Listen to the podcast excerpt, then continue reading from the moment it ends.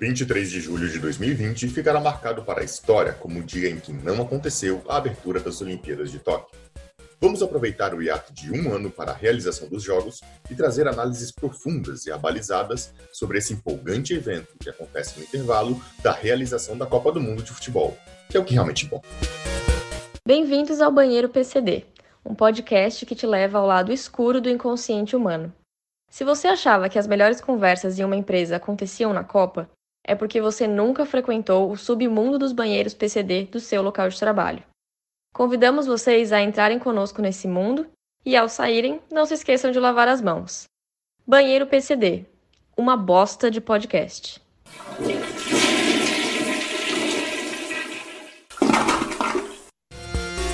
Eu sou Vinícius Dente, jornaleiro e serei o host desse podcast, uma vez que eu sou o único usuário autorizado do banheiro PCD.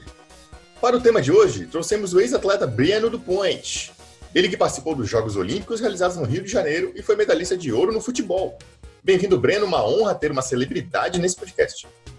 Ué, Vini. Pô, brother, prazer estar participando aqui do podcast. Mas sem essa aí, sou celebridade não, tá doido?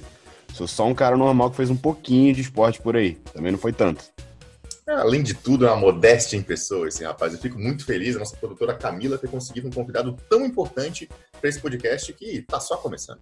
Comigo aqui, como não poderia deixar de ser, o generalista Paulo Dantas Deodato, coach e especialista em medicina espiritual esportiva geométrica.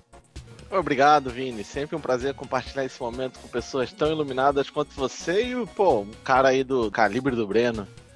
No programa de hoje teremos o quadro É Gincana ou Esporte, onde vamos destrinchar os esportes olímpicos e trazer propostas que certamente poderão ser aproveitadas para as Olimpíadas de 2020, que acontecerá em 2021 e tem sabor tamarindo. Logo após, vamos ter uma sessão especial das nossas perguntas e respostas, onde selecionamos apenas as cartas que chegaram para a gente perguntando perguntas. Podcast no banheiro PCD, um oferecimento de Pasquale. Poliomielite. Você quis dizer poliomielite. Torácico. Você quis dizer torácico. Mertiolate. Você quis dizer mertiolate. Pasquale, o seu corretor de saúde. Agora sim, queria já começar dizendo que estamos honrados em receber um atleta olímpico aqui. Breno, para quem não te conhece, se apresenta e já lembra pra gente quais modalidades você competiu aí nas Olimpíadas do Rio. Olá, senhores telespectadores. Não, não tem ninguém vendo nada, então, senhores ouvintes. Eu me chamo Breno, tenho 23 anos, atualmente eu moro em Floripa e eu participei da modalidade de futebol, tendo inclusive sendo campeão naquele ano, ali em 2016, né?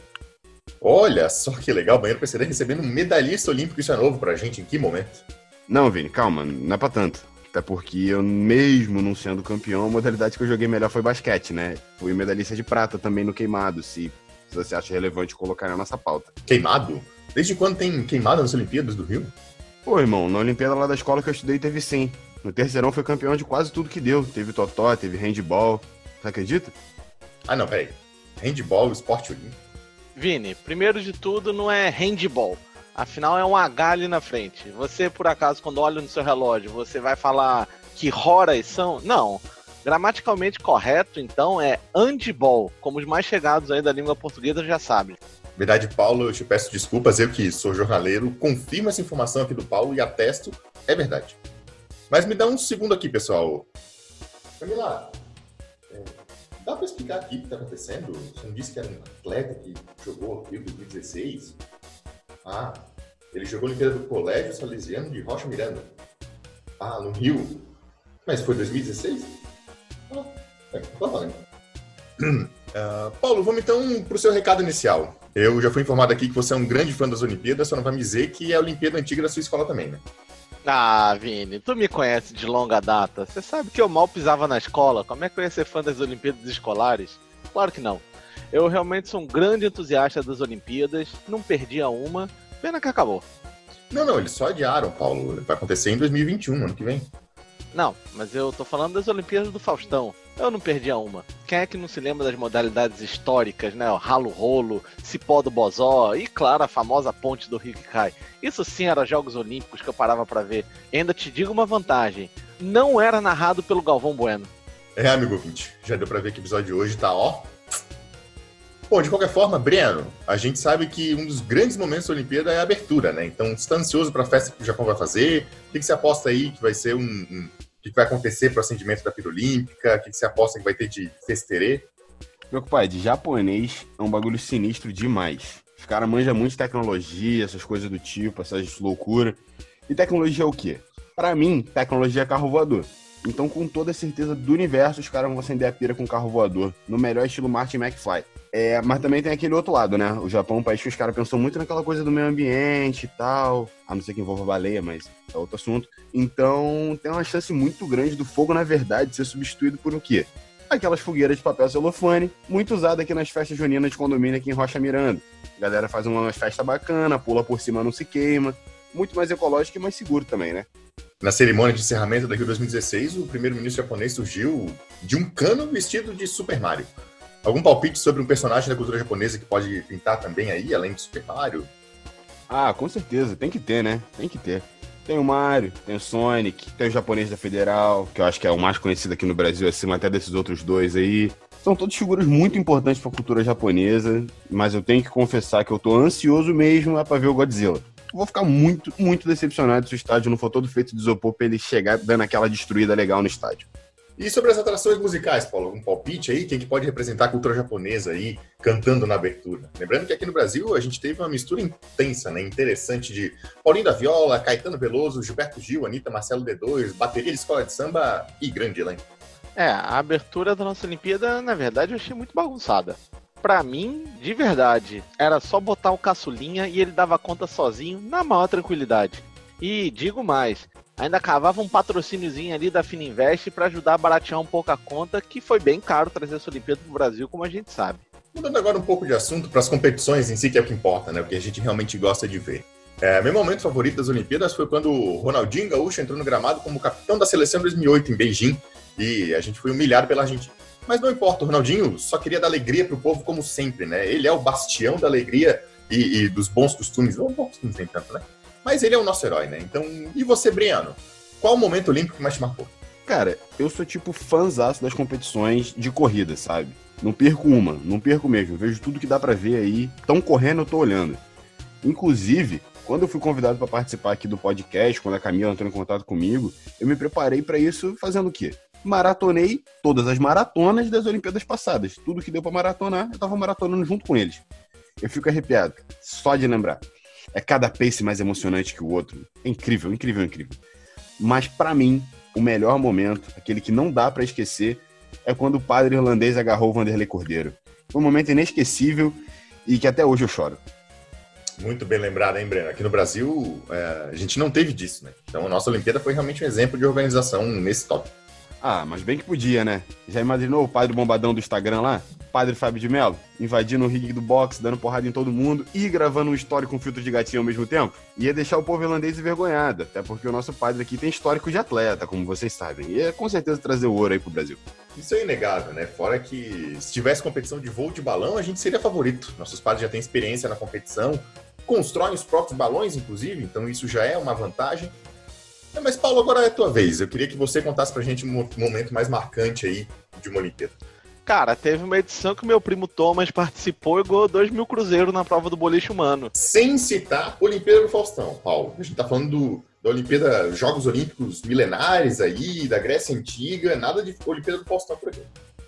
Ah, falando aí dessa Olimpíada que eu acho bem meia boca, eu tenho algumas poucas recordações, mas até que você me trouxe uma lembrança falando da Grécia, né, cara? De falar que 2004 eu tive lá, tava tendo esse negócio aí desses jogos, mas, cara, de verdade não perdi muito tempo com isso, não. Você tá me dizendo que você tava na Grécia, no centenário das Olimpíadas modernas, e não teve uma competição sequer que você assistiu? Nada, nenhum jogo, nada. Ah, sim, até que interagi um pouco lá, eu tirei uma foto com os mascotes, eram os deuses gregos, era, se eu não me engano, era Atena e era o. o... Rodrigo Hilbert? Acho que era ele mesmo. Mas para não dizer que eu não fui a nenhum evento, eu fui a um, cara. Eu fui a, a luta romana. Luta greco-romana. Sim, sim, você tá certo. Aqui no Brasil ela é conhecida dessa forma, só que lá na Grécia ela só é conhecida como luta romana. Aliás, também uma surpresa é que o churrasquinho grego lá é conhecido só como churrasquinho. E nem quero falar como descobrir o que é um beijo por lá. Mudando de assunto aqui, na próxima Olimpíada vamos ter a inclusão de novos esportes, né, como skate e surf. Então, na sua opinião, Breno, qual esporte poderia ser incluído nas próximas Olimpíadas?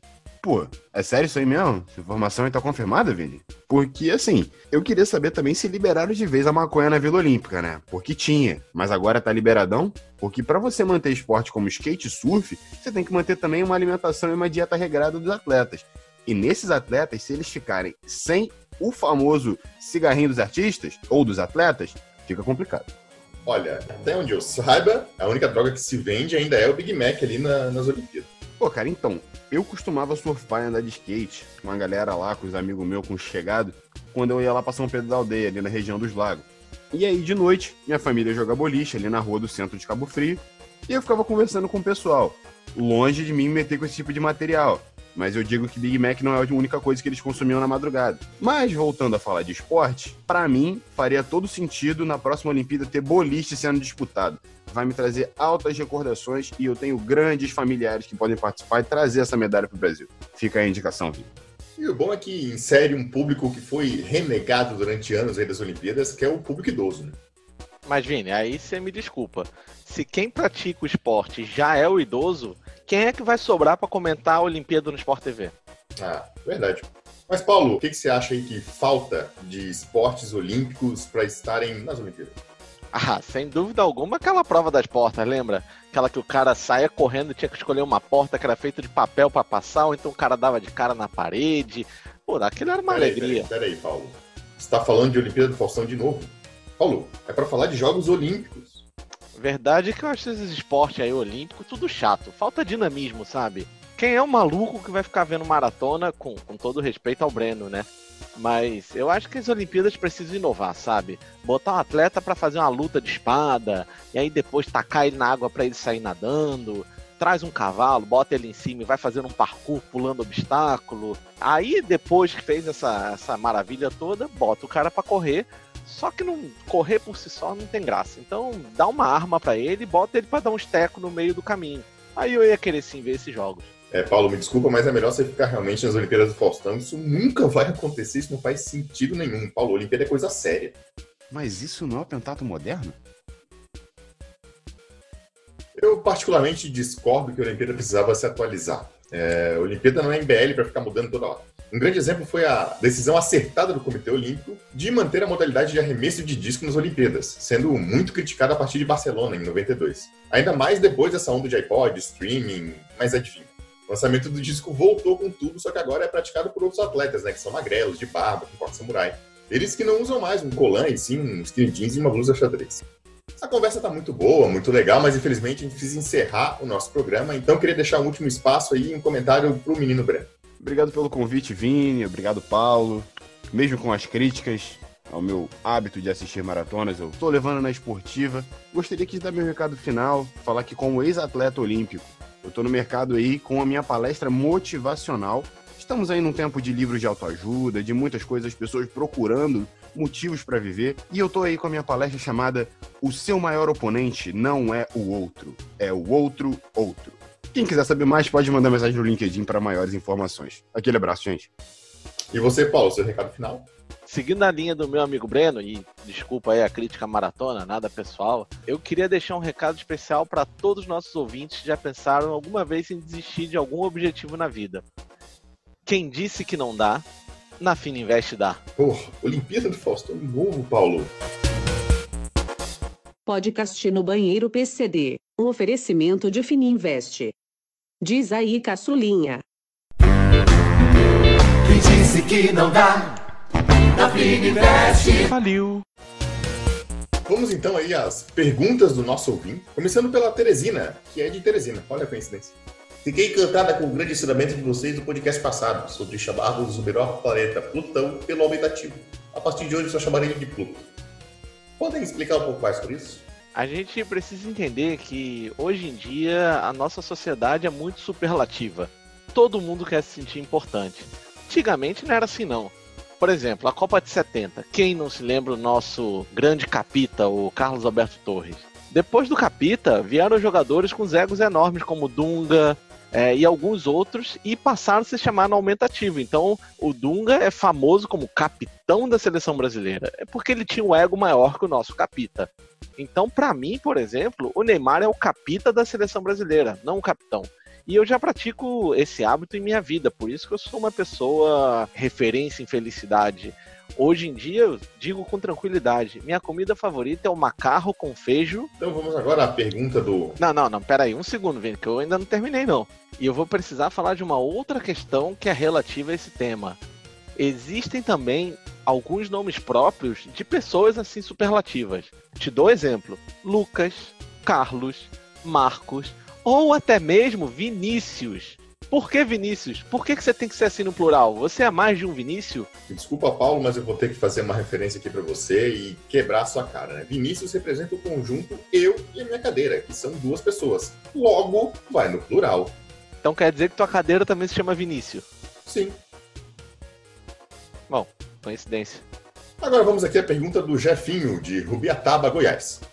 Meus amigos da faculdade de Sociologia, todos fazem bullying comigo, porque eu gosto muito de ver televisão. Vejo que vocês citam algumas das grandes personalidades televisivas, como Luciano Gimenez, Pedro Bial e Sônia Abrão, além do ótimo Zorro Total.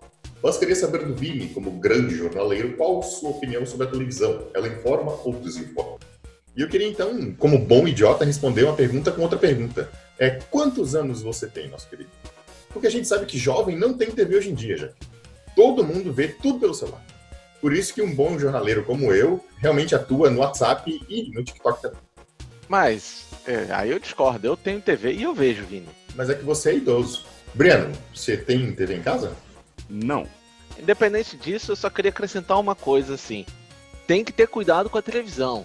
A televisão, ela sim tenta te controlar e te manipular, e isso é inegável. E eu te dou um exemplo. Quando eu tô vendo TV e o apresentador diz, não mude de canal, nós voltamos já, eu mudo de canal imediatamente. Porque aqui eu tenho que mostrar para ele quem é que manda. Vamos então à pergunta da Viviana de Brusque. Ah, eu queria primeiramente dizer que admiro muito o seu trabalho, Domingo. Tenho um filho de 7 meses e um cachorro de 5 anos de idade. Eles ainda não interagem muito bem. Tenho medo de que eles se machuquem com uma mordida. Você no seu escritório de coach atende também bebês e cachorros? Olá, Bibiana. Primeiro, fico muito honrado pelos seus elogios. Claro que eu atendo bebês e cachorros. O coach é para qualquer tipo de ser humano. Aqui não tem preconceito, porque a gente sabe que preconceito é coisa de americano, lá do Donald Trump. Primeiro, a gente tem que entender que do nascimento até os dois anos de idade, a criança está no estágio sensório motor. Ou seja, ela não possui linguagem nem ações lógicas desenvolvidas, tá ok? Dessa forma, você está certíssima de ter medo de, por acidente, uma mordida aí acontecer e se machucar. Mas aqui no meu escritório, eu tenho todo o equipamento necessário. Durante a sessão, eu coloco uma roupinha acolchoada no seu pet e aí ele vai estar protegido das mordidas durante toda a sessão. Pode ficar tranquilo e trazer os dois. Agora uma pergunta para o nosso convidado, da Luciane de Biguaçu. Breno, considerando que o handebol é uma mistura onde você quica a bola como no basquete e faz gol como no futebol, quem ganharia? A seleção do Penta ou o Dream Team de 92?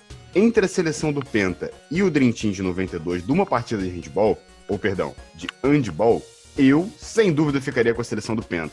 Ok, aquele Team, a gente tinha nomes aí como, por exemplo, Michael Jordan. Porém, somente a seleção do Penta tinha Ronaldinho Gaúcho.